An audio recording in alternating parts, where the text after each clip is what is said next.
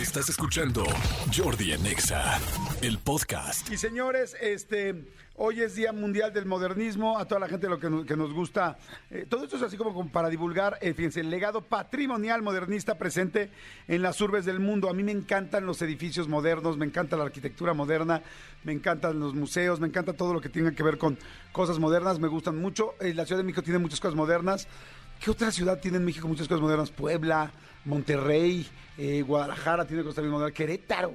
Querétaro está creciendo cañón.